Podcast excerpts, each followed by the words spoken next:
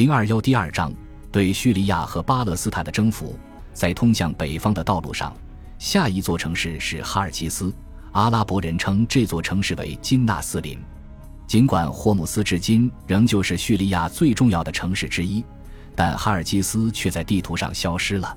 只是在近一段时间对大马士革至阿勒颇的公路东边一座小村庄的考古调查和发掘中，我们才发现了这座古城的遗址。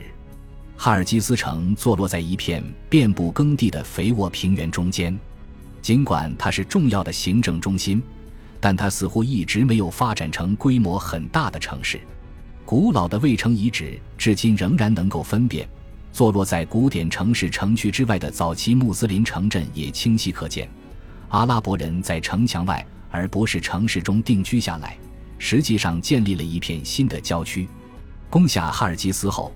哈利德本瓦利德决定在此安家，后来还把妻子接到这里一同生活。很有可能就是在这段时间里，穆斯林们接触到了叙利亚定居生活中恶劣的另一面——瘟疫。瘟疫的牺牲者中就有穆斯林军的最高统帅艾布乌拜达和携妻德本艾比苏富扬，他的职位被弟弟穆阿维叶继承，而后者后来成了五麦叶王朝的第一位哈里发。雅木克战役后。希拉克略似乎离开安条克，去往埃德萨安身，在那里，他试图组织起美索不达米亚北部和安纳托利亚西南部的防线，然后他又沿幼发拉底河上游前进，接着转向西边，向着已有十年未曾造访的帝都君士坦丁堡进发，并没有任何证据表明希拉克略皇帝因衰老和哀痛而不理政务。但他一定因拜占庭帝国的失败而感到深深的痛苦与倦怠。阿拉伯作者为他编写了许多悲伤的或自暴自弃的言语，很多文献里也记载了希拉克略对叙利亚的道别。在其中一份文献中，他这样说道：“爱，愿你平安，叙利亚。在此一别之后，我们将无缘重逢，直至敌基督降临的那一天，在没有拜占庭人会回归你的土地上。”除非带着恐惧，敌基督的事业是多么甘美，敌基督带来的后果对于拜占庭人来说又是多么苦涩。而在另一个版本中，希拉克略在托罗斯山脉中行进时回身望去，说道：“爱，愿你平安，叙利亚。多么丰饶的国度，却沦陷于敌人之手。当他撤退时，他带走了沿着叙利亚地区新前线驻扎的所有驻军，在地中海的东北角。”拜占庭帝国和穆斯林领土之间制造了一片无人区。在一份后来的叙利亚文史料中，作者带着对拜占庭人的痛恨之情，记载了希拉克略对他的士兵下令屠掠并破坏村庄与城镇，就好像这片土地已经沦陷于敌人一般。拜占庭人盗窃、抢夺了他们能找到的一切财物，然后比阿拉伯人更加残酷地破坏了这片土地。皇帝离开后，剩下的拜占庭城市就只好自生自灭了。叙利亚的古老首府安条克似乎只进行了微弱的抵抗。扎什丁尼皇帝在不到一百年前为这座城市修建了坚固的城墙，但剩余的居民似乎并没有利用这些城墙将入侵者拒之城外。有可能这是因为他们人数太少，无力守卫巨大的城区。当地居民据说后来反抗过穆斯林的统治，但这应该只能说明当时他们拒绝缴纳或无力缴纳税赋，却被强制征税。在其他一些小型城镇中，穆斯林军队则受到了投降者如同狂欢般的欢迎。比如在叙利亚中部，坐落在奥隆特斯河弯道上的小镇沙伊扎尔，当地居民带上锣鼓手，纷纷出门迎接穆斯林军队。这是当地人迎接贵客的传统礼仪。同样的情况在麦阿赖努阿曼和阿帕梅亚也有发生。其中，阿帕梅亚曾经是罗马帝国第二叙利亚行省引以为傲的首府，但在六十年前，也就是五百七十三年，被波斯军残酷地洗劫了，如今已经衰落不堪。但这种欢迎也并不总是容易被接受。当叙利亚南部城镇德拉的居民唱歌奏鼓。配着剑，捧着花束出门迎接欧迈尔·哈里发时，这位严守戒律的帝王下令要他们停止活动。但他的将军艾布乌拜达此时已经习惯了叙利亚城镇的民俗，解释说这是他们的传统仪式。如果强令他们停止，他们会以为穆斯林与他们签订的合约被撕毁了。于是，这位坏脾气的哈里发只好不情愿地让他们继续。穆斯林遭遇的最顽强的抵抗发生在叙利亚和巴勒斯坦海岸的城市中，因为在这片地区，希腊文明已经稳固建立起来，可以说是根深蒂固。同时，也是因为拜占庭帝国可以通过海路对这些沿岸城市进行补给和增援。巴勒斯坦地区的拜占庭军大部分已经撤往埃及，但加沙和凯撒利亚仍在坚守。在征服刚刚开始时。加沙就是阿穆尔本阿斯和拜占庭军首次遭遇的战场，似乎如今他又重回故地，并且成功夺下了这座城市。取得该城后，自然而然的，他的目标转向了埃及，因为加沙与埃及的联系十分紧密。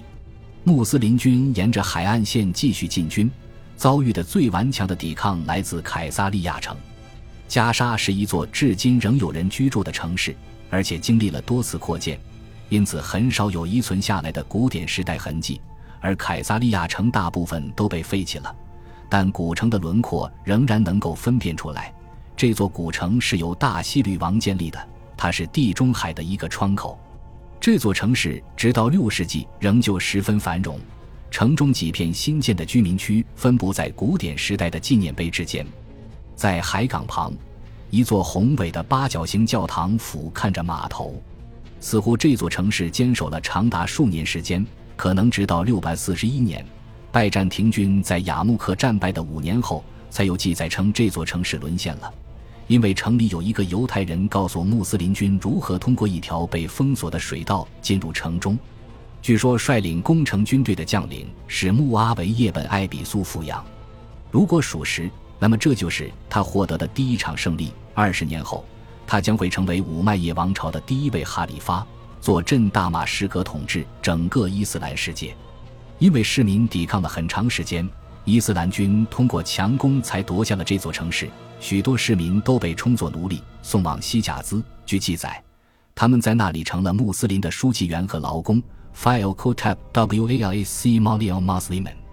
我们可以认为这是穆斯林对希腊文化加以吸收利用的开始。这也成了早期伊斯兰时代的一大特色。在拉塔基亚，如今叙利亚最大的港城，居民关闭了巨大的城门以抵抗入侵者。阿拉伯人据说花了很大功夫攻城，他们挖出了足够一人一马通行的宽阔壕沟，但仍旧没能攻下此城。于是他们佯作撤往霍姆斯休整。等到夜幕降临，他们又回到城外埋伏起来。第二天早晨。城中居民打开了城门，赶着牲畜去草场放牧。显然，这是一座十分依赖农业的城镇。这时，阿拉伯士兵突然从埋伏地出击，攻下城门，并占领了这座城市。这一次，城市居民被允许保留整座教堂，而穆斯林又为他们自己建造了一座清真寺。至于黎巴嫩的城市，诸如贝鲁特、提尔和西顿，都没有抵抗就投降了。只有的黎波里的拜占庭军坚守了很长时间，因为有通过海路运来的补给作为支撑，这座城市直到六百四十四年奥斯曼哈里发接任时才被攻破。围城时，穆斯林军在城墙外建立了一座小型堡垒，以持续观察城中居民动向。直到最后，某天穆斯林士兵一觉醒来时，才发现拜占庭人已经连夜用船撤走了所有驻军。这座城市的陷落意味着拜占庭帝国对地中海东岸统治的结束。还有一座城市，穆斯林占领它的象征意义比军事意义更加重大，那就是耶路撒冷。对于早期穆斯林来说，这座城市拥有着极其重要的意义，因为它是穆斯林祈祷时最初朝向的圣地。后来据说穆罕默德也在这里进行了著名的夜行灯宵。在六世纪末。耶路撒冷是一个繁盛的朝圣中心和教会事务中心，城市的城墙围绕着与今日的老城区面积大致相同的地区。我们可以借助一份名为《米底巴地图》的史料，对当时的城市面貌获得独特了解。这是一份马赛克镶嵌地图，可能绘制于六世纪末。他在约旦小镇米底巴的教堂地板上描绘了圣地的景观。地图上耶路撒冷城被放在了尤为显著的位置。我们可以看出，地图上描绘的古典时代柱廊街道与现代耶路撒冷老城区的主要街道走向一致。在地图上，我们还能看到城墙、塔楼和圣母大教堂。这座教堂正建立在基督被钉十字架、被埋葬而后又复活的地方。地图上还描绘了扎什丁尼皇帝建立的新教堂，或称尼亚教堂。这座教堂是他发起的城市美化计划的一部分。一九六七年以来的考古发掘发现了这座教堂的地基与通往这里的新建街道。证实了地图的准确性。然而，城市中还有一个区域并没有呈现在地图上，那就是圣殿山。这里是一片广阔的平台，西律王的圣殿曾经矗立在这里。但自从七十年罗马军队摧毁这座圣殿后，这里就空无一物了。到穆斯林征服叙利亚的六十年后，五麦叶王朝的阿卜杜马利克哈里发才开始着手在这里建造圆顶清真寺。这座清真寺普遍被逊尼派穆斯林认为是继麦加和麦地那之后的第三大圣地。欧迈尔来到圣殿山时见到了什么？无疑令人好奇不已。但恼人的是，马赛克地图就在这座平台所在的地方破损了。假如再有几厘米的马赛克瓷砖能够偶然幸存下来，那么我们或许能够找到这个问题的答案。感谢您的收听，喜欢别忘了订阅加关注。主页有更多精彩内容。